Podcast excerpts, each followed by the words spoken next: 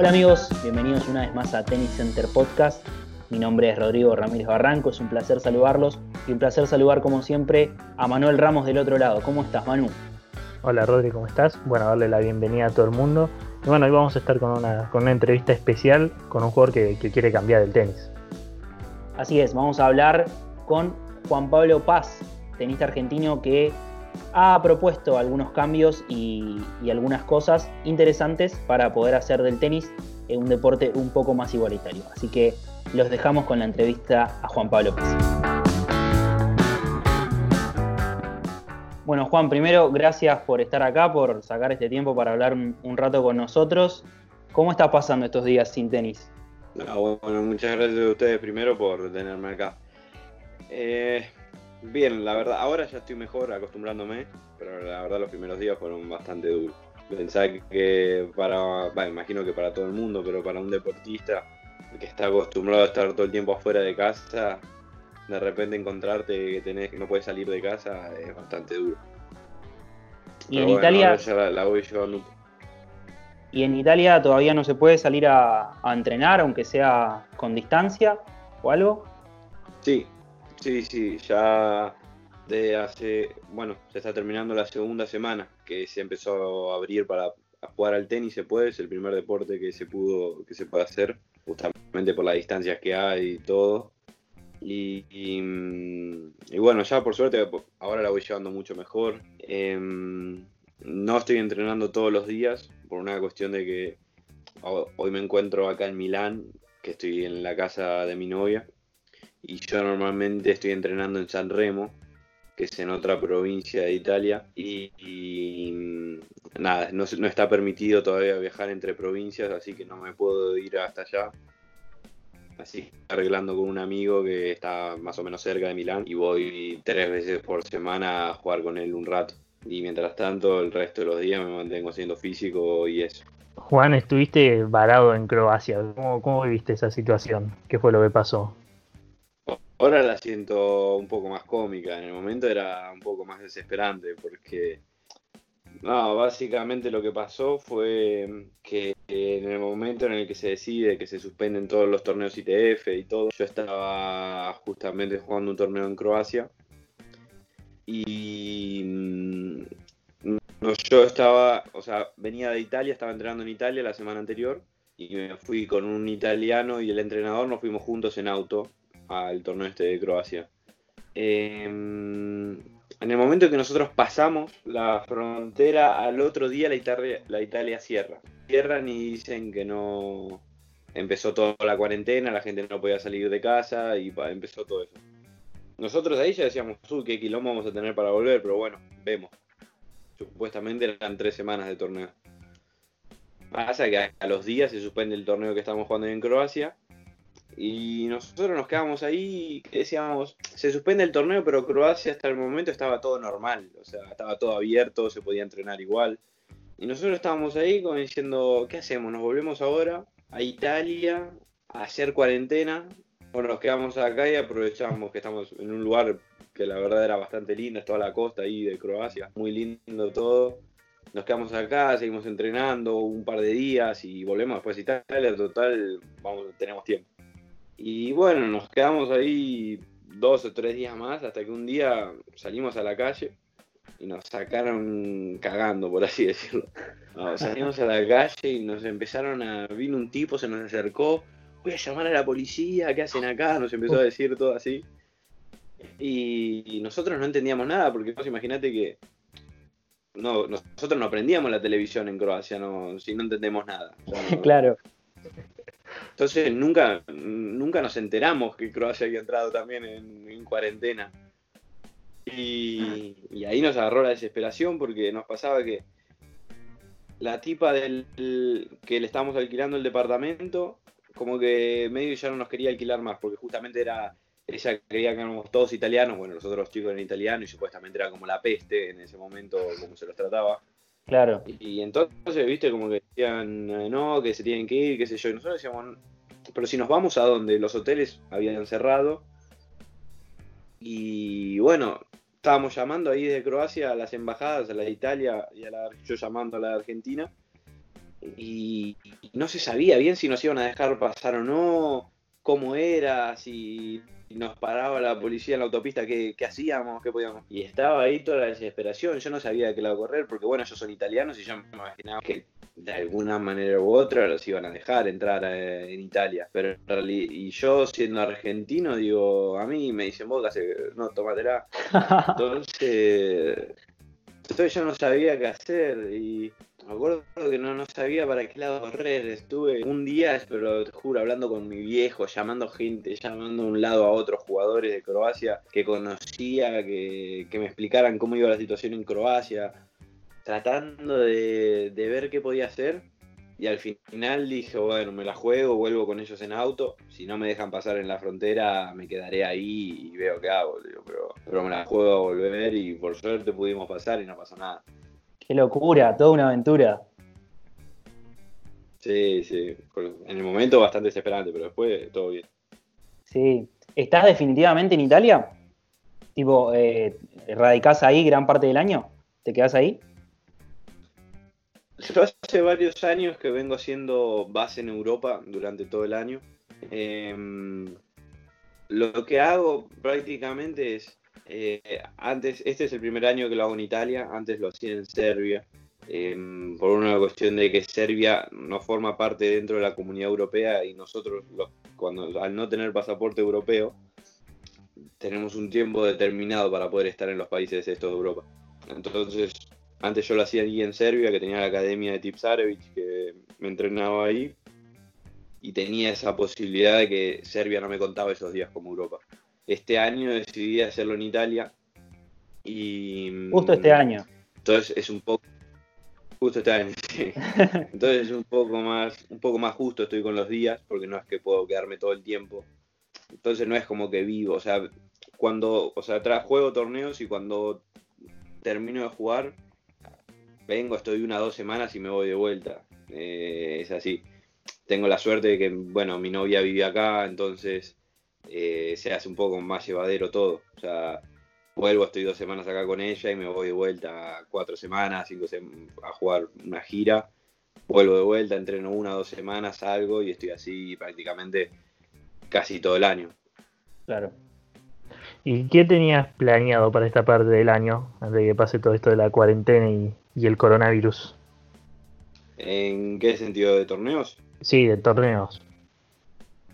Y bueno, yo iba a hacer esa gira que había en Croacia, que eran tres semanas. Después eh, seguramente iba a volver a Italia para entrenar una, una o dos semanas. Y, creo que había unos torneos, eh, no me acuerdo muy bien, si arrancaban unos 25.000 en Túnez, eh, creo que había unos había uno o dos 25 mil en Túnez y me parece que iba estaba viendo eso si iba ahí o para dónde iba pero creo que era esa la idea.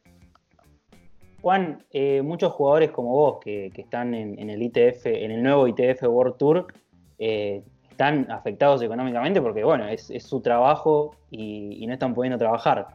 ¿Tuviste algún contacto al respecto de, del ITF o solo se sabe esto del fondo del ATP que anunció un fondo de 6 millones y que van a, brindar la ayuda a, casos, a determinados casos. ¿Tuviste alguna respuesta de ITF o algo? No, eh, básicamente los jugadores sabemos lo mismo que sabe todo el mundo. Em, obviamente por ahí con la única que la ITF nos manda un mail, por ahí nosotros nos enteramos un toque antes que los periodistas, que el resto del mundo, los periodistas y todo eso, pero pero sí, básicamente es eso. Nos llega eso de la ITF, del fondo que, armaron, que van a ayudar a algunos jugadores. Se estima que serán 400 jugadores ATP y 400 WTA. Em, pero no se sabe nada. La verdad es que no se sabe nada. Eh, la, comunicación no, es muy, muy buena que digamos, pero bueno. Eh, ellos verán, ¿no? ¿Qué hacen?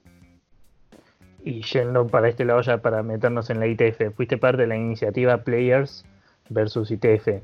Eh, ¿Cómo surgió esa idea? ¿En qué consiste? No, bueno, la página, la verdad no sé muy bien quién la creó. Em, pero sí, básicamente todo salió desde el año pasado con el cambio que hicieron eh, que hizo la El Transition Tour. Exactamente.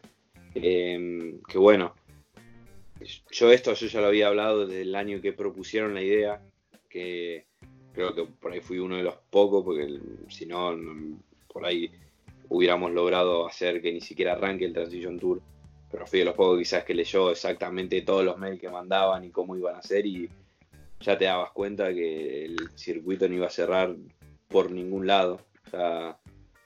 y bueno, lamentablemente se hizo igual y arrancó el año y en ese transcurso todo el mundo, los jugadores que juegan Future, al darse cuenta que el camino era prácticamente eh, imposible de transitar después de salir prácticamente de, lo que eran los Transition Tour, cómo iba a afectar a todo el mundo del tenis, eh, se armó este grupo Player vs ITF y después hay otro grupo que también se llama Change ITF, Change Rules, ITF and ATP, una cosa así que no sé si salieron los dos al mismo tiempo o este de Change ya estaba antes. Pero, pero bueno, básicamente son dos grupos muy parecidos en donde todos los jugadores hablan y por ahí van contando cosas que le van pasando en torneos. Porque la, verdad que el mundo de lo que sería Circuit ITF, el mundo Futures, eh, siempre tenés cosas para contar de situaciones que parecen eh, tomadas de pelo que te pasan, ¿no? Pero bueno, eh, básicamente esos grupos están para eso, para ir hablando y, contando las cosas que vamos viviendo. Y por ahí uno que otro van ayudando a cómo la deben afrontar, qué pueden hacer y todo eso. Claro, para la gente que capaz está escuchando y no entiende muy bien de, qué se trató esto, fue una, un cambio que quisieron hacer en ITF, una especie de, como se llama, Transition Tour, pero que no brindaba puntos ATP lo cual eso perjudicaba muchísimo a, todos y no, les permitía, era muy, era muy difícil, ¿no? Después entrar en, los challengers y obviamente en ATP mucho más.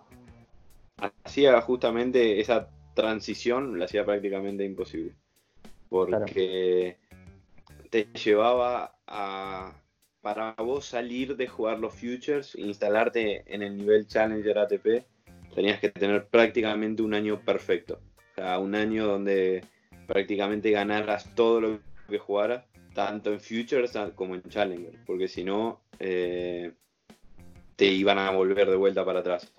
Porque ya que los Futures no den ningún punto a TP, uno, un jugador arranca el año jugando Futures. Para poder jugar Challenger vos tenías que meter top 10 del ranking de los Futures. ¿Qué quería decir? Que vos te tenías que ganar mínimo 5 Futures. Y no sé cuántos jugadores se pueden ganar 5 futures seguidos. Entonces vos imaginate que ganarte 5 futures te lleva mitad de año, por así decirlo. Entonces vos tenías mitad de año jugando solo futures. Y después cuando vos pasabas a Challenger te encontrabas con jugadores que estaban todo el año jugando Challenger. Entonces vos imaginate la diferencia de puntos ATP que te llevaban esos tipos. Y a todo esto, cuando vos jugabas Challenger, no ganabas puntos ITF entonces todos los que mientras vos estabas jugando Challenger, todos estaban jugando puntos ITF, te iban pasando.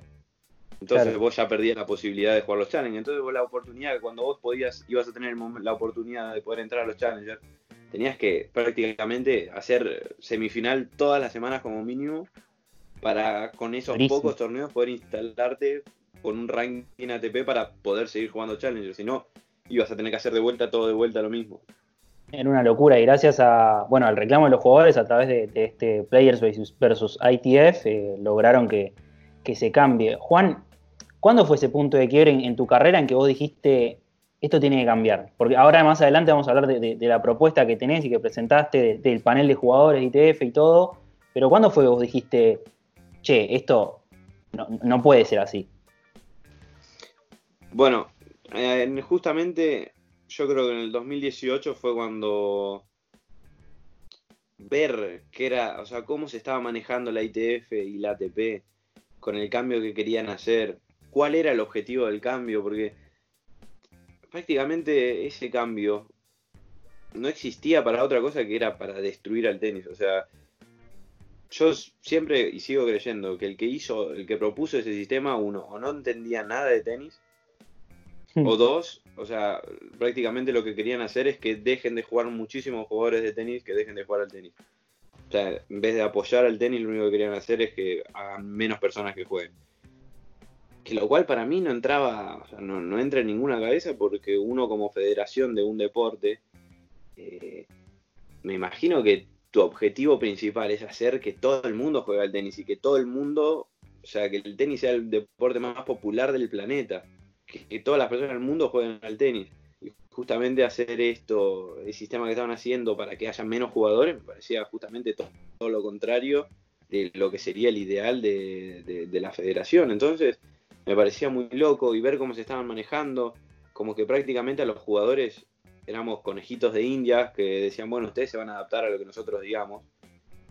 Eh, yo decía, me, parecía todo muy loco y ahí yo ya dije, esto no, no puede ser así. O sea, los jugadores somos, sin, los jugadores no existe, no existe el tenis, o sea. Entonces, y bueno, ahí arrancó todo con lo que arrancó mis ganas de decir, eh, o darme cuenta, quizás por así decirlo, de que me tenía los jugadores nos tenemos que involucrar en esto, porque si no nos involucramos los jugadores nos pasan por arriba y, prácticamente no, no tenemos, vamos a terminar haciendo nada, eh, conejitos de India. Así que bueno, nada, después en, obviamente en el 2019 cuando pasó todo esto, yo seguía full de esto. Em, después, bueno, lamentablemente, a mí todo esto, imagínate el estrés que me llevó, que, que me llevó a una fractura por estrés en la espalda. Eh, estuve el año pasado, estuve todo, casi todo el año lesionado, sin poder jugar. Y, nada, fue muy duro. Así que bueno, y justo ahora cuando pasó todo esto, lo de la cuarentena, mi viejo parece que lo vio una semana antes, me dice, Juan, ¿por qué no te pones a ver y si hay alguna manera de que los jugadores puedan formar un panel de jugadores de como de la ITF? Porque tienen el panel de la ATP, pero la ITF necesitan uno, y a la semana salió lo de la ITF. Un visionario. Y, y bueno, nada, obviamente yo esto ya lo venía pensando hace mucho, así que en el momento que vi que salió me, me propuse como candidato prácticamente enseguida. Bueno, hablando justamente del panel de jugadores, para que, para que se entienda un poco, es un espacio que van a tener ustedes justamente para poder expresar sus perspectivas y opiniones, eh, y bueno, va a estar integrado por cinco jugadores de cada zona continental. Eh, y bueno, como contabas recién, o sea, te pareció una muy buena noticia, ¿no? Enterarte de que esto se estaba creando. Sí, obvio, obvio. Me, me parece una muy buena iniciativa por parte de la ITF, que mm, quizás a la vez se quedó un poco corta a lo que yo me esperaba, porque a diferencia que por ahí que el panel de los jugadores del ATP no tiene, este panel no va a tener un peso de voto, o sea, no va a tener voto, no va a poder tomar ninguna decisión. Em, o sea, la única función del panel va a ser transmitir las ideas y transmitir las sensaciones y todo lo que crean los jugadores justamente a la ITF y mejorar esta comunicación que como te decía al principio no, es muy buena entre la ITF y los jugadores. Entonces, eh, em, justamente eso, o sea, lamentablemente no va a poder tener ese poder de voto, pero, pero bueno, es un buen paso hacia adelante para tratar de mejorar esto, la comunicación con los jugadores y todo, así que como iniciativa es muy buena. Y a partir de esto, vos también tenés una, propuesta, que es eh, por la, cuestión económica para mejorar esa desigualdad, por así decirle, sí, eh, entre los, los, que tienen un ranking más alto, que pueden acceder a jugar Grand Slam, y ustedes los de los que juegan ITF más que nada. Eh, ¿Cómo es esta propuesta? ¿En, qué consiste? Sí, bueno, justo en el momento en el que yo hago públicamente como mi predisposición para formar parte del panel, me escribe un amigo mío que, mm, que nada, que está estudiando finanzas y me dice que, bueno, él es tenista y todo, y me decía que, que él venía pensando en una idea que se le había ocurrido y que nada, me la quería mostrar y que, em, que la viera y que si lo ayudaba a terminar de, concretarla, él prácticamente lo tenía casi todo, de hecho yo le lo ayudé con algunos toques, ¿no? Em, y bueno, básicamente la propuesta se trata de poder formar un, fondo de, dinero, generar de, eh, recaudaciones mediante unas pequeñas retenciones de, alicuotas. Nosotros agarramos de ejemplo acá en los torneos Grand Slams, que son los torneos que reparten o sea, mayor cantidad de dinero de todo el circuito. Eh, y justamente son ITF, porque bueno, no sé si ustedes sabían, pero bueno, eh, hoy por hoy el tenis está prácticamente dividido en dos, que es ITF y ATP. Es el mismo deporte, pero prácticamente la ITF con la ATP es, son completamente distintos. Lo cual es muy raro porque tenés tres asociaciones. Tenés a la ATP, que es de los hombres, la WTA, que es de mujeres, y después tenés a ITF, que es para... Eh, es muy raro. No, sé si hay deportes que tengan tres asociaciones. Bueno, justamente es, muy raro. Y a ver, como estoy tratando de formar parte de este panel de la ITF, justamente los Grand Slams son los únicos torneos parte de la ITF entonces son los únicos torneos en los que uno puede agarrar como ejemplo, porque no, no te podía agarrar un ATP, eh, un Master 1000, porque prácticamente la ITF no tiene ninguna jurisdicción en esos torneos. Entonces no tiene nada que ver uno con el otro. Pero, bueno, básicamente es hacer eh, unas pequeñas retenciones en cada ronda del, del Grand Slam, eh, que son prácticamente mínimas. O sea, estamos hablando que arrancan de de un 0,6% y lo máximo que llega a sacar es un 1,6%, creo que en cuartos de final. Em, y la idea con todo eso es justamente crear un, fondo económico para después invertirlo en el, en el mundo ITF, todo lo que sería el circuito futures, ¿no? Em, bueno, eh, esta es una propuesta que él me la pasó, me pareció muy interesante, me parece muy buena. Y justamente eh, la, proponemos, pero como te digo, como el panel no va a tener un poder de voto, no es algo tampoco que te pueda decir, eh, vamos a proponer esto y vamos a hacer que sea... acá lo, único que, que hacer es sacar esta idea y si yo llego a quedar dentro del panel y por ahí hablar con alguien que tenga un poco más o sea, de peso en la ITF, decirle, mira, tengo esta idea, esta propuesta que la diseñado con mi amigo, ¿qué te parece? O sea, y mostrársela. obviamente una, propuesta en concreto de algo que se podría hacer para tratar de recaudar dinero para ayudar al circuito ITF. Em, así que nada, me, parece bueno, interesante. No sé si vieron, hay muchos tenistas que proponen también un montón de ideas que, que bueno, está, eso es lo bueno de este momento. ¿Y se pueden complementar esas ideas con, lo tuyo? Sí, porque básicamente em, yo creo que todos los jugadores que jugamos Future, la mayoría entiende en qué es lo que debería mejorar estos torneos, porque son, son muy evidentes las fallas que tienen. Entonces, eh, los jugadores eh, nos damos cuenta si este panel que van a hacerlo, sin no hace falta ni que hablemos entre los jugadores del panel, casi todos saben que si vos te fijás, cada uno propone lo mismo porque son básicamente las cosas que todo el mundo sabe. O sea, son las fallas más grandes que tiene la ITF que, que tendría que cambiar. Obviamente, subir el price money de los torneos. Eh, eh, hay muchísimas cosas que, se pueden mejorar. Eh, así que obviamente todo se puede complementar con todo. Y, nada, obviamente nosotros hicimos esa propuesta con los números de los Grand Slam, porque o sea, son los únicos números en concreto que tenés que reparte un torneo, que, o sea, con, que reparte la ITF con un torneo de la ITF. Obviamente se pueden hacer con un montón de otras cosas, como con los derechos televisivos, con los derechos de la venta de los partidos de live stream, live scoring a las casas de apuestas, eh, se pueden ir haciendo con, muchas cosas, pero bueno, justamente al no tener esa información financiera no, puedes hacer una propuesta con algo que no sabes.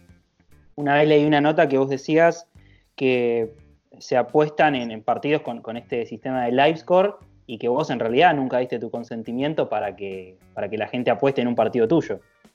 Ah, así es, y hasta es más, antes no era legal. Antes eh, no, se vendían los partidos de live streaming y live core a las casas de apuestas. Y los futures prácticamente tenían el mismo price money. Hoy por hoy, eh, que se vende eso, prácticamente el price money de los futures no aumentó. O sea, aumentó a algo que es mínimo. Todos los jugadores que, que, se, o sea, que muestran nuestros partidos y ponen nuestros nombres y que meten todo en una casa de apuestas. Ninguno dio el consentimiento ni ninguno recibió nada a cambio de eso. Entonces me, parece bastante injusto también. O sea, está como el ejemplo de la NBA que en el momento que, pusieron el que hicieron legal las apuestas en los partidos de la NBA, a los jugadores les dieron una fortuna de dinero para, justamente que, no se vendan los partidos o pero bueno, ya la NBA está ganando un montón de dinero legalizando las apuestas, entonces reparten un poco eso a los jugadores. Claro.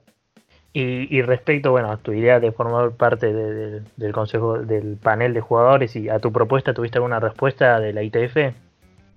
No, no, olvídate.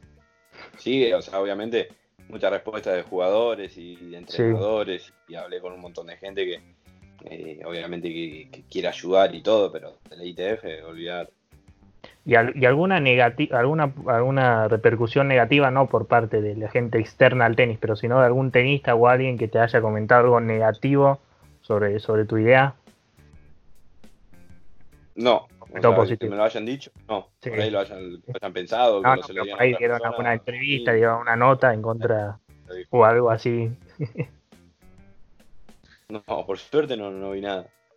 No, esto habla también un poco de, que están todos en la misma página. Nosotros venimos, claro, venimos hablando y, tratando en, estos primeros podcasts que estamos haciendo y todos están en la misma página. Nosotros, si bien tenemos el, panorama más actual eh, del tenis argentino y de los tenistas argentinos, en todo el mundo es, eh, es parecido porque están todos en la misma situación los que, los que juegan en el, en el, en el circuito ITF. No, ni hablar. Aparte vos pensás que esto está pasando hoy por hoy con la pandemia y todo este parate se ve mucho más afectado, pero esto ya existía hace muchísimo. yo te aseguro que, que los jugadores de tenis que estén afuera del... o sea, te digo, ponele, que estén afuera de los que pueden llegar a jugar Grand Slams. O sea, que mismo con jugar una quali de Grand Slam, porque por ahí jugar una quali ya te da bastante dinero. Pero el resto de los jugadores, por decirte un número, del 250 para abajo. Eh, prácticamente nosotros vivimos, estoy casi seguro que, a menos que vengas de una familia de dinero o tengas un sponsor muy grande atrás, sobrevivís de los interclubes y de los torneos por plata que vos te juegues en Europa o de tu país o de donde sea. Eh, prácticamente, vos, vas a ver lo que es un interclub en Alemania. O sea, y están todos los jugadores del circuito. O sea, y, porque obviamente, por suerte, dan mucho dinero y todos los jugadores prácticamente contamos con ese dinero para salvar, o sea, para pagar los gastos del año, porque obviamente jugando Future y jugando Challengers tampoco te alcanza, se, hace muy duro. Claro, y es una alternativa que, las la, organizan las, los interclubes, las federaciones de, de, Alemania, creo que por toda Europa se juegan, ¿no? Por Francia, Italia, y hay varios jugadores argentinos que, también recurren a eso en, su calendario, ¿no? Obvio, obvio, obvio. Además, yo estoy, estoy seguro, que te aseguro que un jugador de tenis ganaría mucha más plata jugando todos estos circuitos que son eh, torneos por plata, tanto en Italia, Francia, España, eh, Alemania, y jugando todos los interclubes de estos países. Gana muchísima más plata que te digo que hasta un top 100 150 o mismo yo te aseguro que si vos te dedicas todo un año a jugar todos los interclubes y todos los torneos por plata que hay, no sé si salís igual que un top 100. O sea, que, uno que sea 100 del mundo. Mira, un montón de plata. Wow, es, increíble y, es algo que está por fuera de, lo que de las asociaciones que manejan el tenis profesional. Por eso cuando hablamos de esto, que, queremos que la gente entienda la, y, todos los que están escuchando, la, situación en la que se ven y la que no se muestra, ¿no? Porque nosotros vemos los Grand Slam, los Masters 1000 en, los canales, pero después su situación o, lo que están pasando ustedes no, eh, no se ve. No, por eso, ni, ni hablar. O sea, qué sé yo, el, tenis lamentablemente eh, yo siento que bueno, está siendo manejado justamente por empresarios y por todas esas cosas y y, nada, el tenis creció mucho como deporte si vos lo comparás con los últimos años.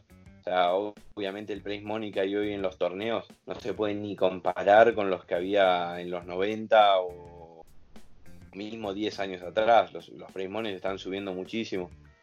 Pero lamentablemente, por más que suban el prize money, siguen viviendo solo 100 jugadores. Eh, es una locura. Del tenis.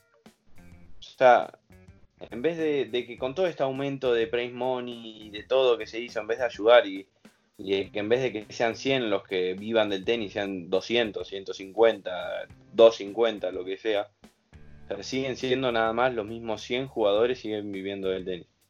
Y esa creo que también es la mayor diferencia con otros deportes, ¿no? Por más de los números que se manejan en concreto, después los jugadores que se sirven de esos números no son tantos como en otros deportes.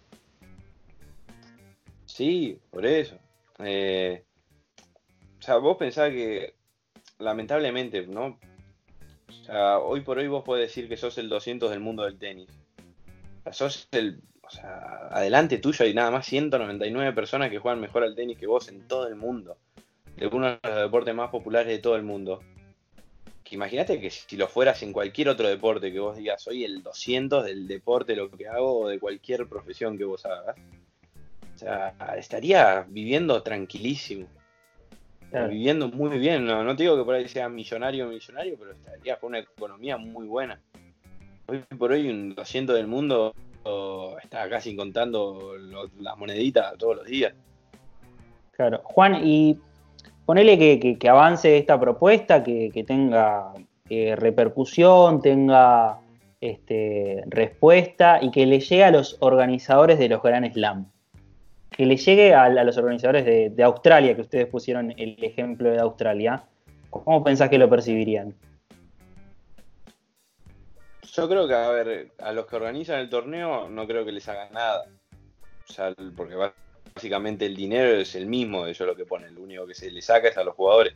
A mí, en este caso, no me parece correcto porque, a ver, un gran slam está repartiendo, o sea, reparte el 14% de todo lo que recauda. Creo que Australia es el que justamente el que menos reparte.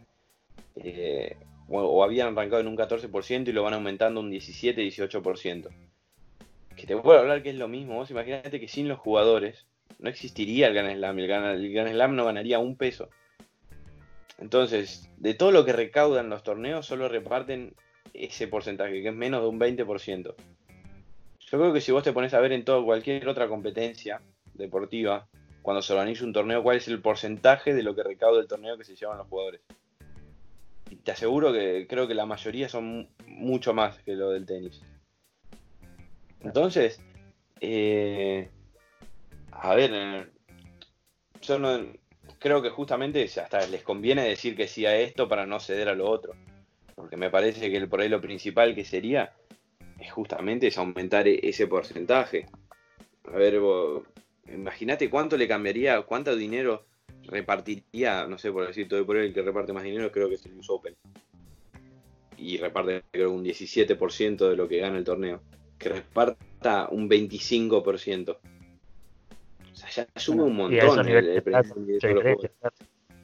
Es una diferencia grande. Ahora si, ahora, si reparten un 25%, pero se lo dan al ganador y el ganador en vez de ganar 4 gana 10 palos, vamos a seguir en la misma.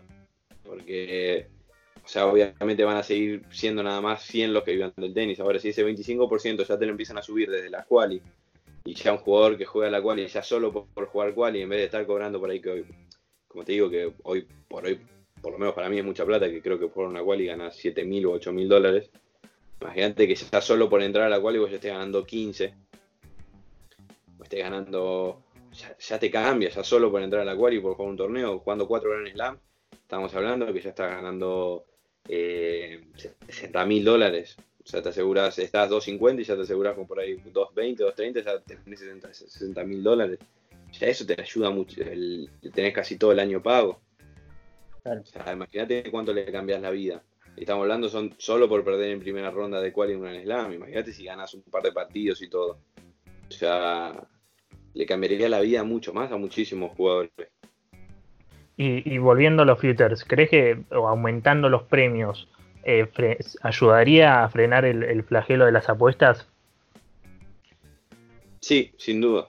Eh, yo creo que sin duda. Aumentando el price money de los torneos es algo para mí que también, obviamente es necesario, pero bueno, siendo nosotros parte de Sudamérica, no sé cuánto quizás convenga eso a Sudamérica, que se aumente el price money de los torneos, si es que la ITF no ayuda a esos, a esos torneos con algo económico, porque hoy por hoy como viene la economía de Sudamérica, eh, si te ponen que el future mínimo es de 25.000, no sé cuántos futures se pueden llegar a hacer en, toda la Sudamérica. Eh, pero bueno, si ahora si la ITF pone un poco ayuda a esos torneos y pone un poco de guita o ayuda con algo, ya ahí ya cambia un poco más. Pero sí, obviamente, yo creo que aumentando el price money, haciendo que los jugadores ganen un poco más de dinero, dejarían de, muchos dejarían de, vender partidos. Claro. Eh, hace poco Federer, que bueno, eh, es Federer, ¿no? Y, lo escucha muchísima gente, todo el tenis lo escucha, propuso una fusión entre ATP y WTA y, hace un ratito hablábamos de esta, de esta rareza, ¿no? Que hay en, el deporte de tres asociaciones. Eh, ¿qué, te, parece a vos esa, esa opción de fusionar ATP y WTA, que todo confluya en una sola federación? A ver, a mí, si el tenis fuera solo una sola federación, me parecería buenísimo. Obviamente por eso esta unión entre la ATP y la WTA me parecería buenísima por ese punto de vista. Obviamente hay, muchas cosas atrás, creo que económicas y un montón de, arreglos que no, no sé exactamente, no, lo sé y no podría decirte si hoy por hoy conviene que se unan o no. Eh, para mí, o sea, yo te digo por afuera, o sea, si lo veo así nomás, digo, estaría buenísimo que se unan. Así que me, parece muy bueno. No sé cuánto cambie al deporte, que se lleguen a unir o no, justamente porque no sé todos estos arreglos que hay, que hay por atrás o que, hay encima de la mesa, pero bueno, eh, de afuera te digo que estaría muy bueno. Bueno, y, uniendo toda esta lucha que vos tenés eh, con, lo, con lo deportivo, además de la lesión que nos contaste que tuviste el año pasado, ¿crees que te afectó psicológicamente, que afectó a tu juego eh, llevar todo esto adelante? ni hablar. fue, así 100%. Yo siento que eh, por todo esto me llevó a perder un, año y medio de mi carrera. Eh, digo ya el 2018, desde el arranque del 2018, cuando ya empezaban a mandar mails diciendo que sí iba a ser el cambio. para mí fue, fue una etapa muy fea porque yo estaba muy enojado, me parecía una falta de respeto hacia todos los jugadores, obviamente hacia mí. Eh, pero hacia todos los jugadores cómo nos estaban tratando, porque hacer un cambio tan grande eh, y comunicarlo tan mal como lo estaban comunicando, porque si vos querés hacer un, yo creo que si querés hacer un cambio, vos tenés que poner todas las reglas sobre la mesa, o sea, mínimo un año antes. Como lo hizo, como lo hace, no sé, por ejemplo, la Fórmula 1, que iban a hacer el cambio de, calendario para el 2000, pero ya se venía hablando hace un montón y en el 2020 te dicen, miren, en el 2021 va a ser así y ya lo sabés y ya todos los equipos lo sabían y ya esto lo dijeron en el 2019, no en el 2020. Entonces todos los equipos ya se empezaron a preparar del 2019, ya tienen idea de todo lo que van a hacer para el 2021. A ver, acá arrancaron en febrero diciendo vamos a hacer un cambio, los futures van a dejar de dar puntos ATP, Después otro quizás algunas las rondas finales te den algún que otro punto ATP. Después eh, diciendo, bueno, en los challengers van a haber algunos puestos para los jugadores rankeados de ITF. O sea, que eso era rico porque vos no sabías si iba a ser uno, 10, tenés tres challengers y te dicen van a entrar 10 jugadores de ranking ITF. Estamos hablando que son 30 jugadores. Y una cosa es apuntar a ser dentro del top 30 o top 50 de un ranking ITF y la otra es que si te decían no, vas a haber solo un lugar por un jugador, es apuntar a ser eh, top 10, top 5 de un ranking ITF. O sea, cambiaba muchísimo. Entonces vos imaginate que... Y todo esto lo iban sacando cada mes, y iban sacando así. Y recién cuando se terminó de definir todo por completo, fue final de septiembre o septiembre o octubre, fue por ahí. Cuando dijeron va a ser, va así y quedaba así. O sea, y ahí solo te quedaban tres meses. O sea, solo tres meses para planear bien lo que te convenía. Y vos te dabas cuenta que habías jugado todo un año acaso pensando, diciendo, no, voy a jugar Challenger porque los Futures no van a dar más puntos.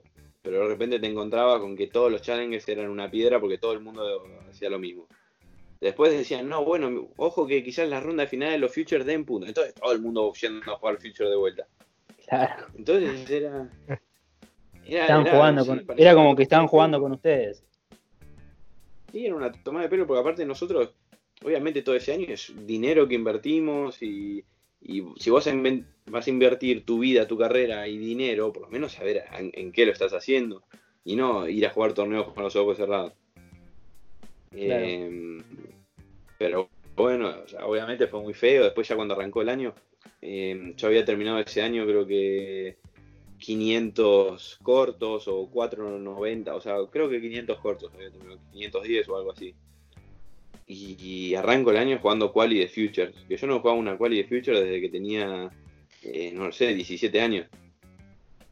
Y, a mí ir a jugar un torneo y tener que jugar quali Future Encima, en el primer torneo me toca contra uno que había terminado el año pasado 400 y que se había ganado 4 Futures el año pasado.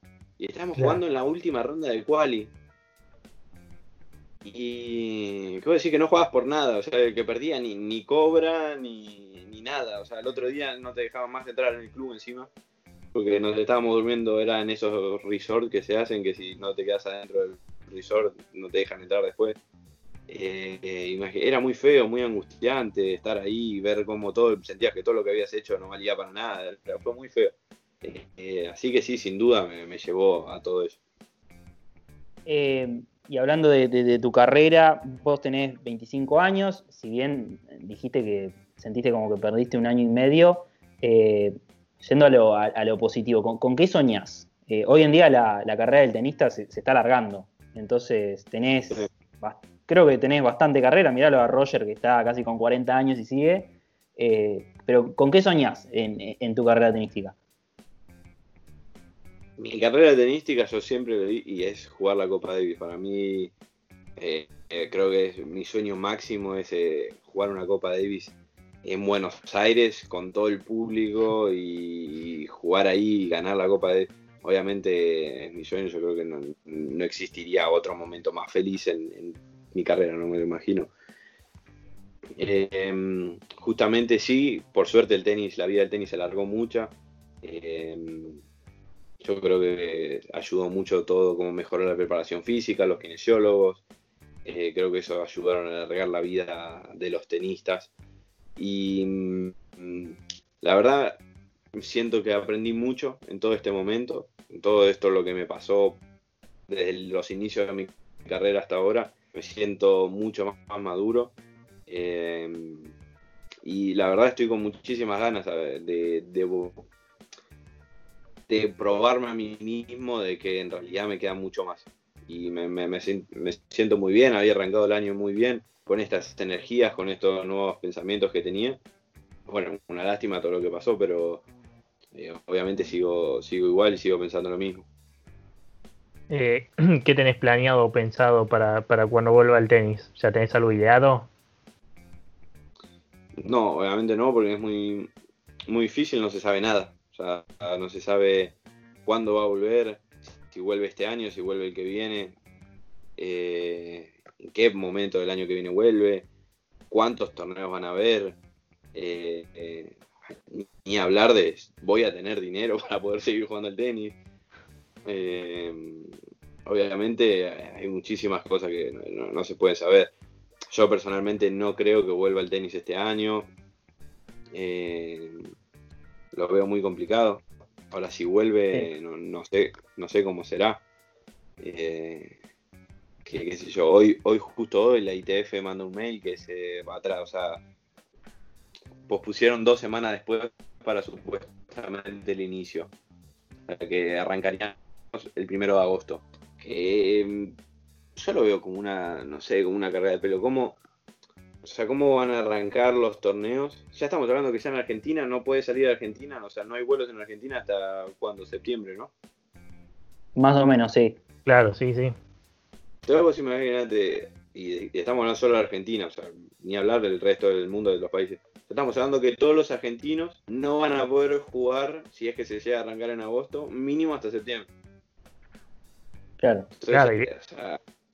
Y imagínate que primero no me parece nada justo, pero bueno, yo creo que si el tenis va a volver, tiene que ser en, en un momento en el que más o menos el mundo esté todos en las mismas condiciones.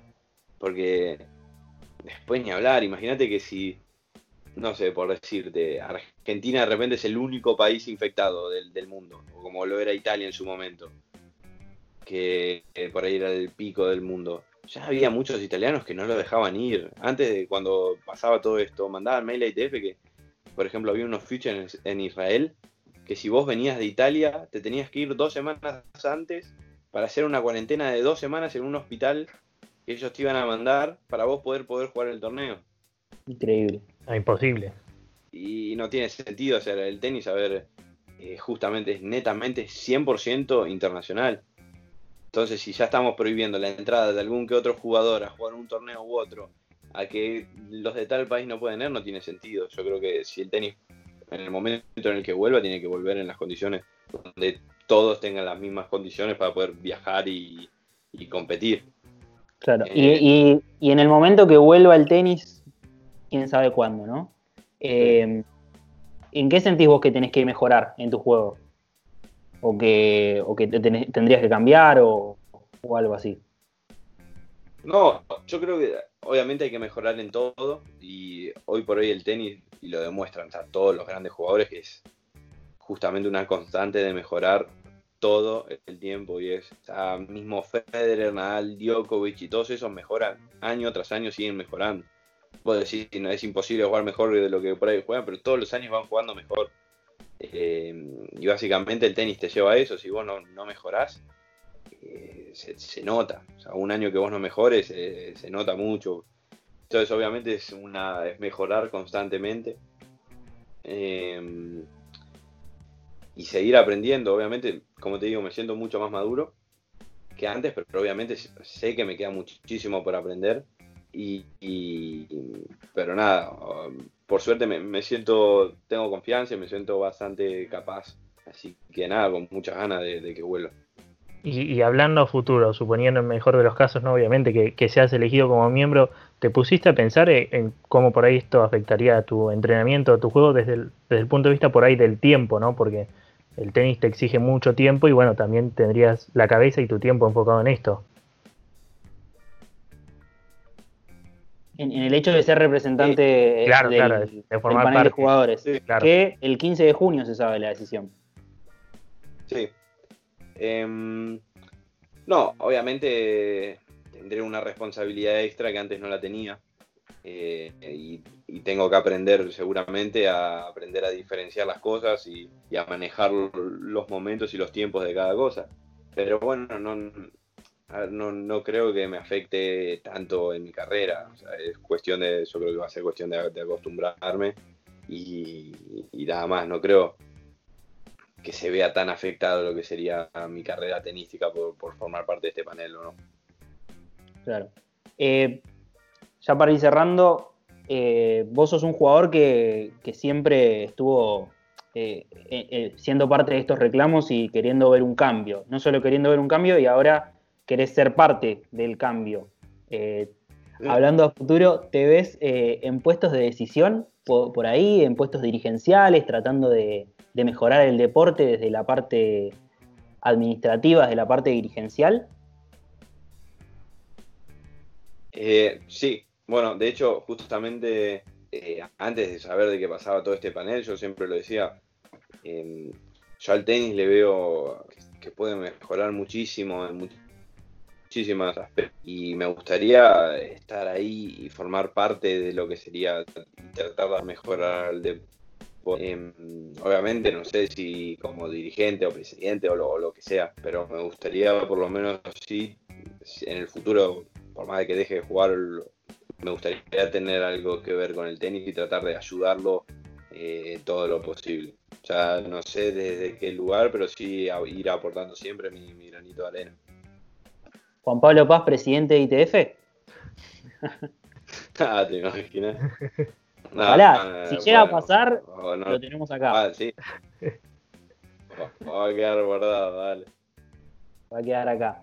Juan Pablo, la verdad que es, muy interesante lo que decís, muy interesante tu propuesta y, nos alegra, ¿no? A los que nos gusta el tenis y, queremos que, a los jugadores les vaya bien y a ustedes que son unos trabajadores del tenis, eh, que, que, quiera formar parte de estos cambios y que haya gente que, te apoye y que, y que todas estas cosas sigan mejorando y que creo que estamos en un camino que, podemos ver los cambios en, en un futuro. Así que te agradecemos mucho y bueno, esperemos lo mejor, que puedan volver a, volver a jugar pronto y que sea lo mejor en este nuevo eh, panel de jugadores de ITF. Dale, muchísimas gracias a usted por tenerme acá y bueno, la verdad la pasé muy bien, así que muchísimas gracias.